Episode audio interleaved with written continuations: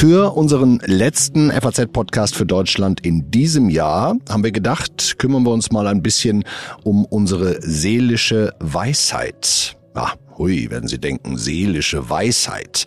Ja, das ist aber genau das, was unserem heutigen Gast hilft, wenn er selber mal von Zweifeln befallen wird. Ganz vom Glauben abfallen, wie es viele Menschen ja tun, wird er hoffentlich nicht, denn die Hoffnung ist sein großes Thema. Hoffnung geben.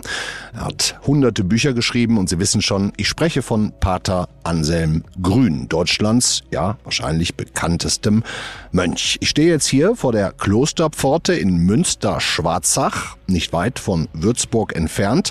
Und Anselm Grün hat sich eine halbe Stunde Zeit für uns genommen. Herzlich willkommen also an diesem Freitag. Freitag, dem 23. Dezember. Mitgearbeitet hat Kathi Schneider. Ich bin Andreas Krobock. Schön, dass Sie dabei sind. Und ich gehe jetzt rein.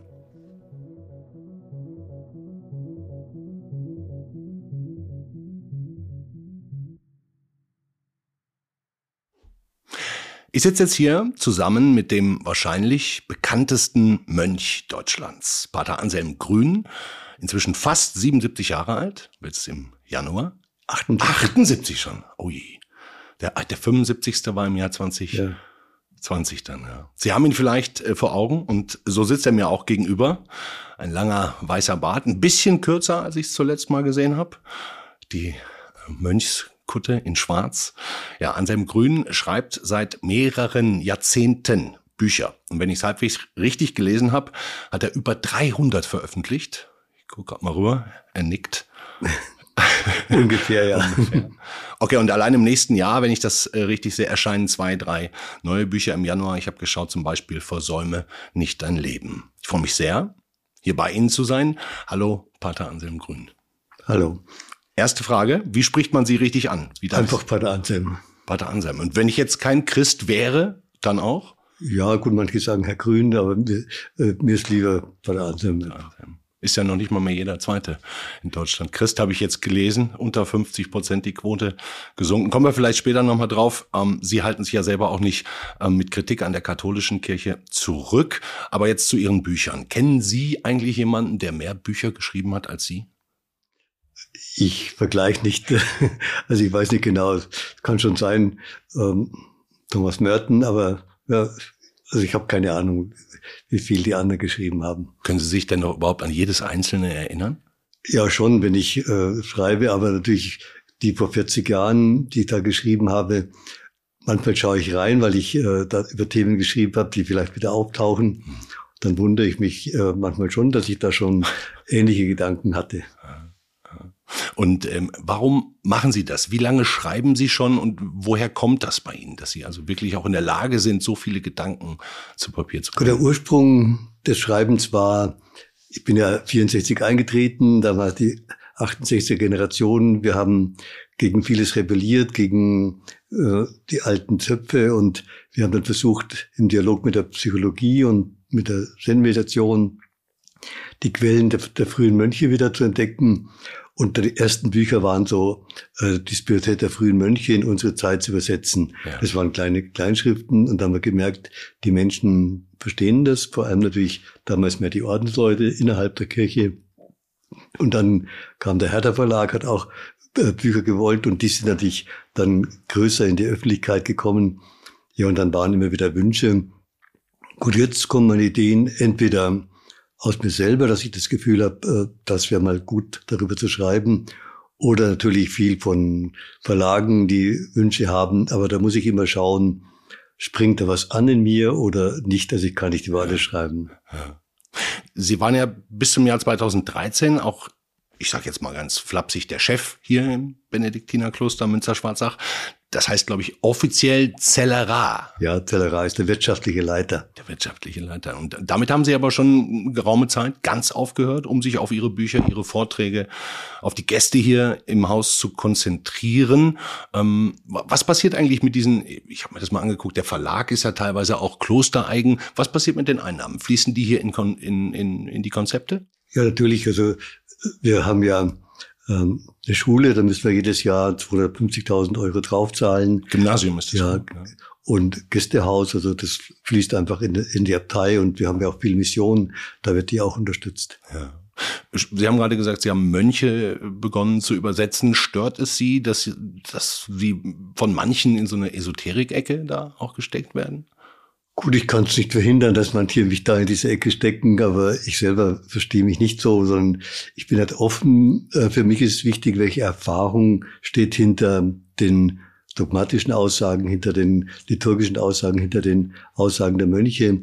Und ähm, gut, Esoterik äh, hat auch viele Erfahrungen. Allerdings für mich ist die Esoterik in Gefahr, so eine Flucht in die Grandiosität äh, zu veranstalten. Ah, also da ist alles wunderbar und ähm, da wird zu viel versprochen. Ich versuche nüchterner zu sein. Weniger zu versprechen. Wie, wie würden Sie das Genre Ihrer Bücher beschreiben?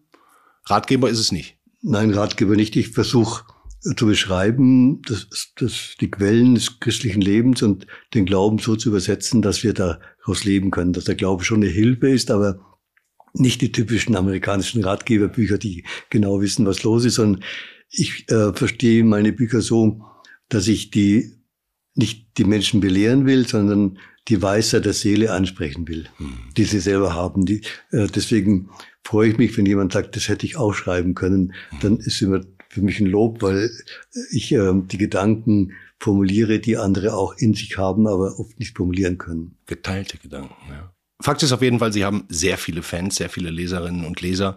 Ähm, wie eng sind Sie mit denen im Austausch? Gut, ich beantworte jede Mail und jeden Brief. Ähm, mhm. Und gut, Facebook und Instagram bin ich zwar, schreibe ich jede Woche einen Text, aber ähm, da schaue ich dann auch schon die Reaktion an.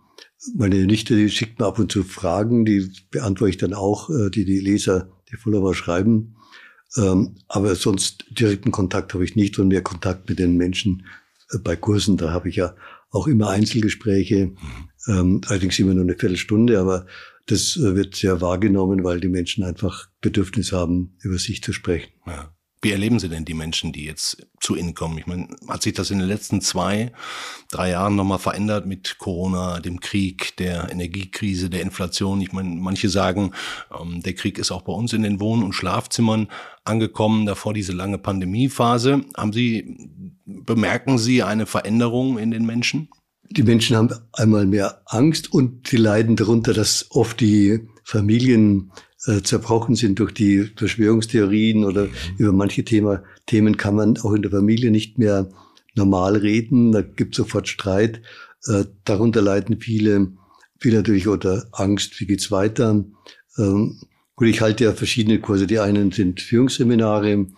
Da freue ich mich, dass zum Beispiel Menschen kommen, Jetzt war eine hinduistische Frau da, eine Inderin, äh, die möchte auch ein Einzelgespräch. Also die, die liest auch meine Bücher, weil sie sich verstanden fühlt.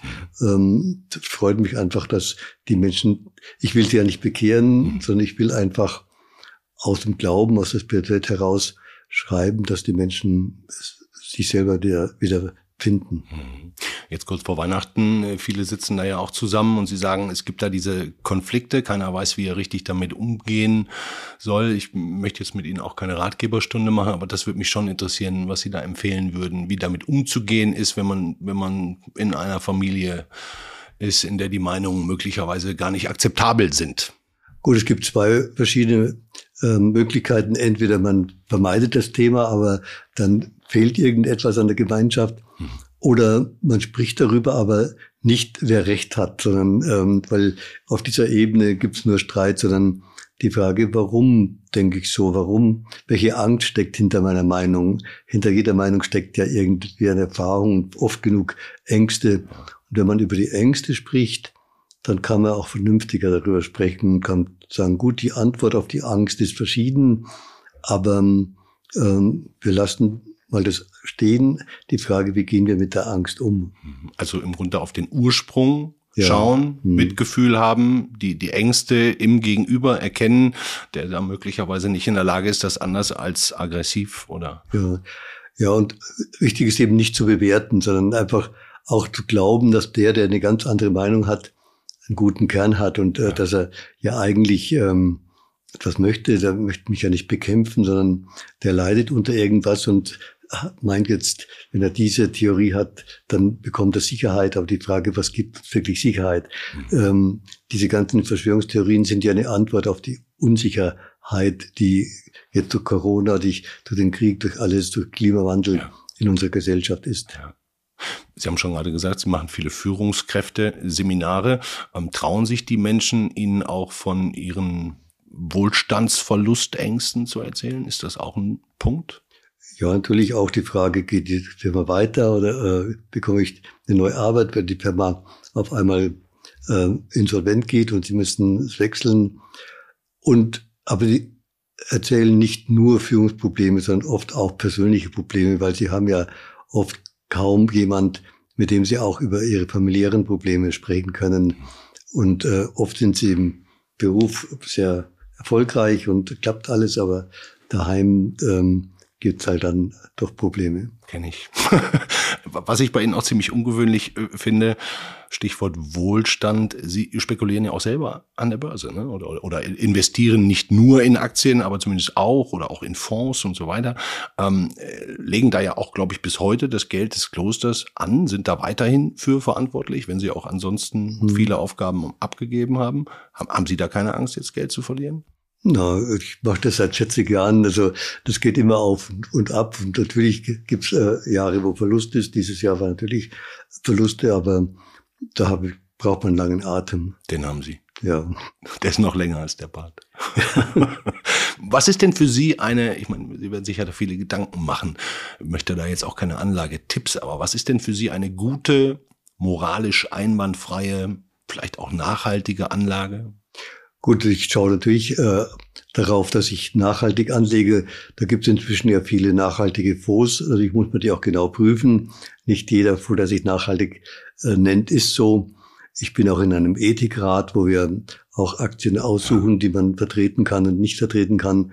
Natürlich ist es nicht immer so ganz einfach. Also ein Purist darf man nicht sein in dem Geschäft, aber äh, trotzdem, wenn man nachhaltig anlegt, kann man ja auch die Wirtschaft ein Stück beeinflussen. Hm. Und dieses Interesse bei Ihnen kommt letztlich daher, dass Sie, nachdem Sie Theologie studiert haben, da auch promoviert haben, ähm, nochmal ein Wirtschaftsstudium hinten rangehängt haben. Ja, das Wirtschaftsstudium habe ich im Gehorsam gemacht, weil der.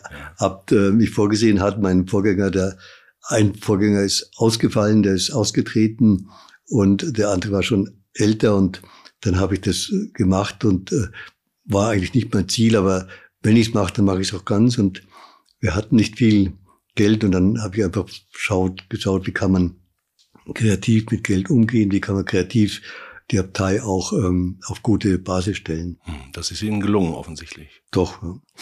Ich würde gerne, wir haben gerade über die Menschen gesprochen, ich würde gerne zumindest den russischen Angriffskrieg in der Ukraine einmal kurz äh, streifen und da auch vielleicht ein bisschen über die Rolle der Kirche sprechen. Ähm, wir haben da auf der einen Seite den russisch-orthodoxen Kirchenführer in Russland, Kyrill. Mhm der letztlich Ja und Amen sagt zu Putin, leider. Wir haben auf der anderen Seite einen Papst, einen Franziskus, der gerne reden würde, der aber nicht gehört wird oder zumindest nicht vorgelassen wird. Mhm. Bedauern Sie eigentlich diesen, diesen Verlust von Einfluss in dieser politischen Sphäre? Gut, zunächst bedauere ich, dass die Kirche gerade in Russland sich instrumentalisieren lässt. Das ist sehr, sehr bedauerlich. Gut, ähm, der Papst äh, versucht natürlich auch zu vermitteln. Der, der kann nicht einfach nur verurteilen. Äh, deswegen wird er auch manchmal kritisiert, aber ich denke, er geht da durchaus einen klugen Weg. Er hat er versucht, mit Kyrill auch zu sprechen, aber hat gemerkt, er hat sich versteckt hinter der Mauer von Dogmatik. Da war also kein wirkliches Gespräch möglich. Ähm, natürlich insgesamt hat die Kirche ein, gerade in Deutschland einen Einfluss verloren. Und es ist für mich schon bedauerlich und weil die Kirche durchaus eine Stimme hätte äh, für Gerechtigkeit, für Frieden und ähm, ja die Sehnsucht der Menschen einfach ansprechen könnte. Mhm. Wie, wie sehen Sie die Diskussion innerhalb der deutschen Kirchen, auch der, der evangelischen Kirche, die gespaltene Haltung, ähm, soll man jetzt eigentlich Waffen liefern und damit ja letztlich gegen Friedensbotschaft Jesu verstoßen? Wie, wie sehen Sie das? Natürlich tue ich mir schwer, Waffen zu liefern. Auf der anderen Seite können wir sehen, wenn wir nichts tun, wenn wir nur Pazifisten sind, werden die Russen äh, sich nicht abhalten lassen und ja. werden Litauen und die ganzen Länder auch wieder einkassieren. Also insofern äh, muss man verteidigen, muss man auch Grenzen setzen, sonst wird äh, der Machtdrang äh, ohne Ende sein.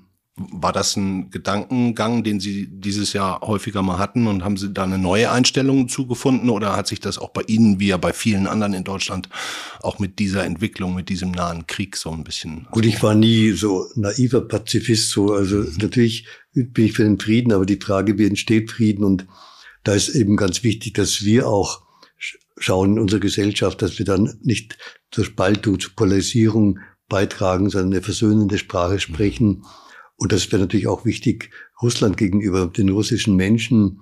Die dürfen wir auch nicht ähm, verteufeln, sondern das ist die Politik, aber nicht äh, das Volk. Und wir dürfen das Volk nicht verlieren. Hm. Weil ich gerade den Papst angesprochen habe, äh, ich habe gelesen, dass der sogar ihre Bücher liest und, und auch weiter verschenkt ähm, und dass es eigentlich ihr größter Wunsch sei, den auch mal persönlich zu treffen. Hat das inzwischen geklappt? Nein, gut, ich äh, gehe nicht von mir aus äh, nach, nach Rom. Ja, er hat schon als äh, Erzbischof von Buenos Aires äh, Bücher von mir verschenkt an die Priester und jetzt in Rom hat er an die, die Priester das kleine Heft über Lebensmittel als geistige Aufgabe empfohlen. Ja. Ich würde gerne nochmal über die äh, deutsche Kirche kurz sprechen. Sie haben da ja mit Kritik nie hinterm Berg gehalten. Ich hatte zu Beginn schon mal gesagt, nicht mal mehr jeder Zweite in Deutschland ist zumindest offiziell als Kirchenmitglied Christ. Ist das aus Ihrer Sicht ein Problem der Institution Kirche oder sind die Menschen vom Glauben abgefallen? Es ist mehr ein Problem der Institution. Natürlich, äh, die Menschen haben weniger Bindung an die Kirche und weniger äh, religiöse Bildung, vor allem auch in, der Kindheit. Früher ist der Glaube einfach weitergegeben worden. Aber ähm, viele, die ausgetreten sind, glauben durchaus noch und ähm, die Aufgabe der Kirche wäre eben, äh, die Sehnsucht nach Glauben anzusprechen. Der Fehler der Kirche war sicher, dass sie oft zu sehr moralisiert hat und natürlich dadurch ähm, hat sie durch den sexuellen Missbrauch hat sie natürlich ganz stark verloren an, an Kompetenz. Aber ähm, ich denke, es ist auch eine Chance für die Kirche, demütiger zu werden und aber auch mit Selbstvertrauen in die Zukunft zu gehen. Wir haben eine wichtige Botschaft und ähm, die Menschen sehnen sich eigentlich auch nach Gemeinschaft, also nach einem, einer Beheimatung. Mhm. Äh, und da könnten die Kirchen doch einen wichtigen Beitrag leisten. Mhm. Ich habe in einem Interview von Ihnen gelesen, vor einiger Zeit, da haben Sie gesagt, dass der Raum Kirche nicht mehr die Faszination auf die Menschen ausübt oder nicht mehr auf so viele, wie es vielleicht mal war. Wie ist das bei Ihnen hier im, in diesem wunderschönen Klosterbereich? Werden da an Weihnachten Bänke leer bleiben?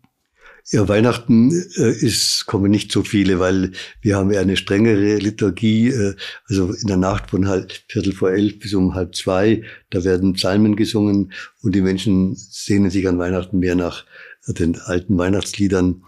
Ähm, aber ähm, insgesamt, unser Gästehaus ist immer voll.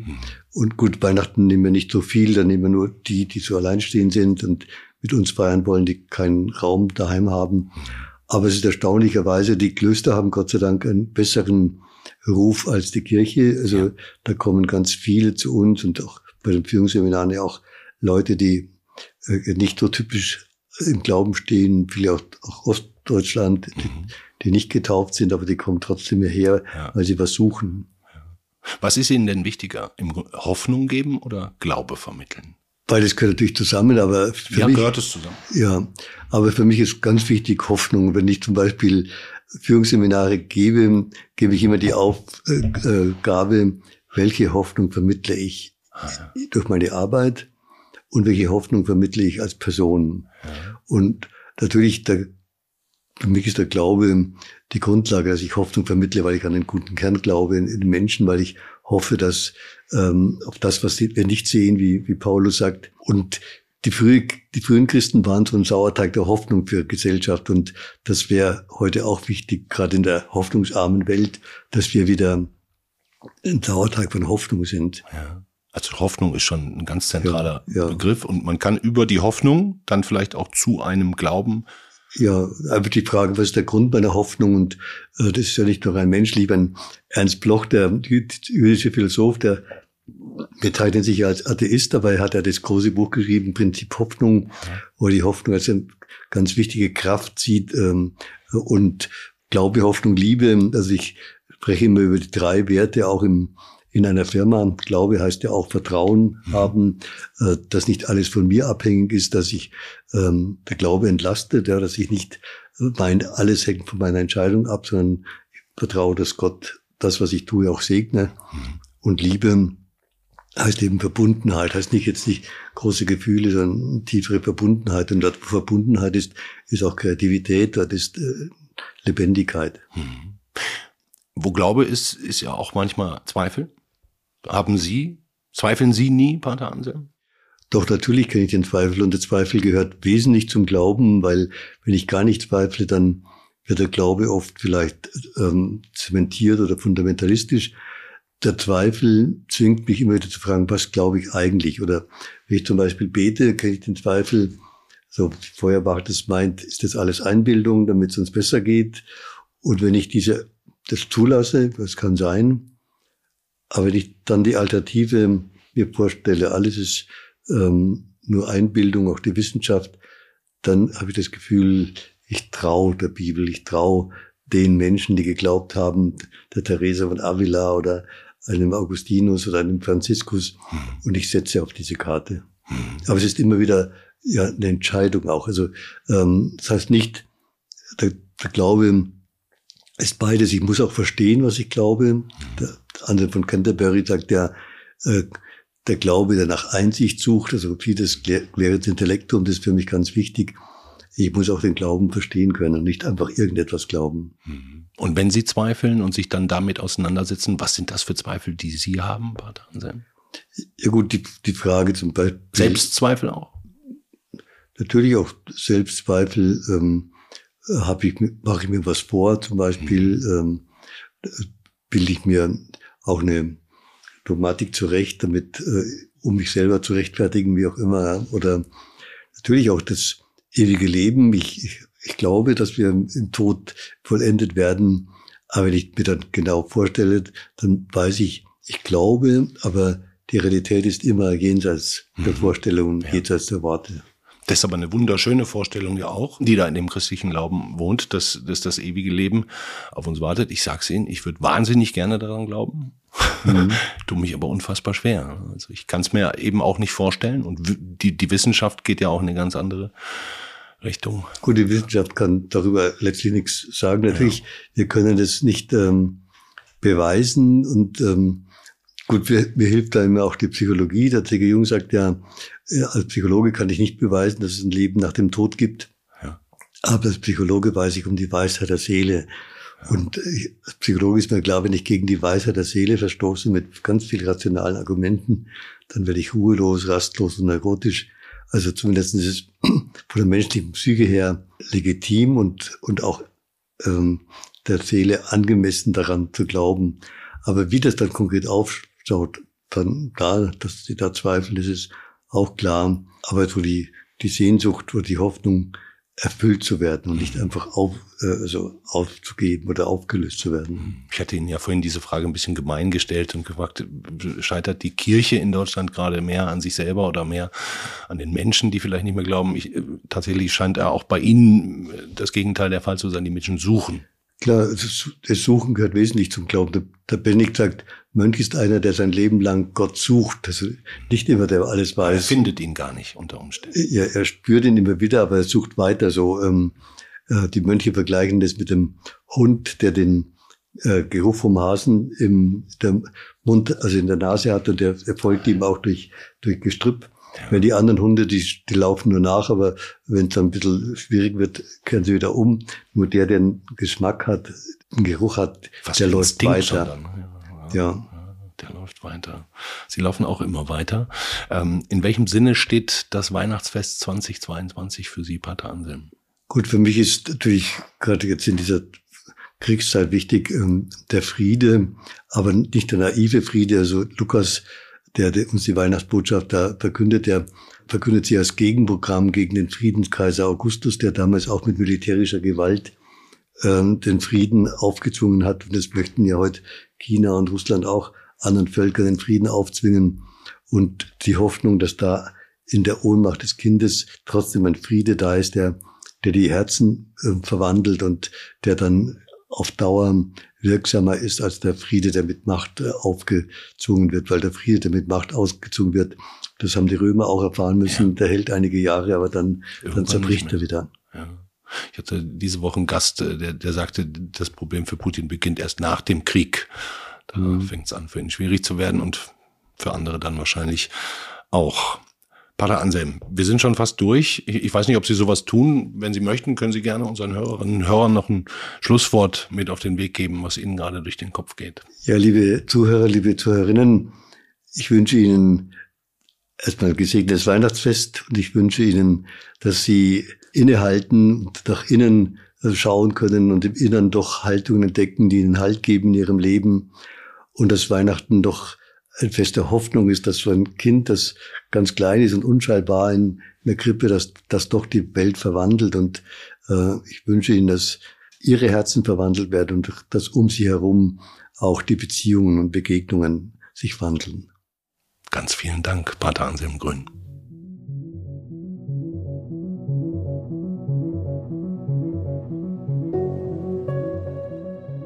Das war unser letzter FAZ-Podcast für Deutschland in diesem Jahr. Wir machen eine kurze Weihnachtspause und sind dann pünktlich im neuen Jahr am Montag, den 2. Januar, wieder für Sie da. Bis dahin, egal ob oder an was Sie glauben, verlieren Sie nicht die Hoffnung. Frohe Weihnachten und einen guten Rutsch ins neue Jahr.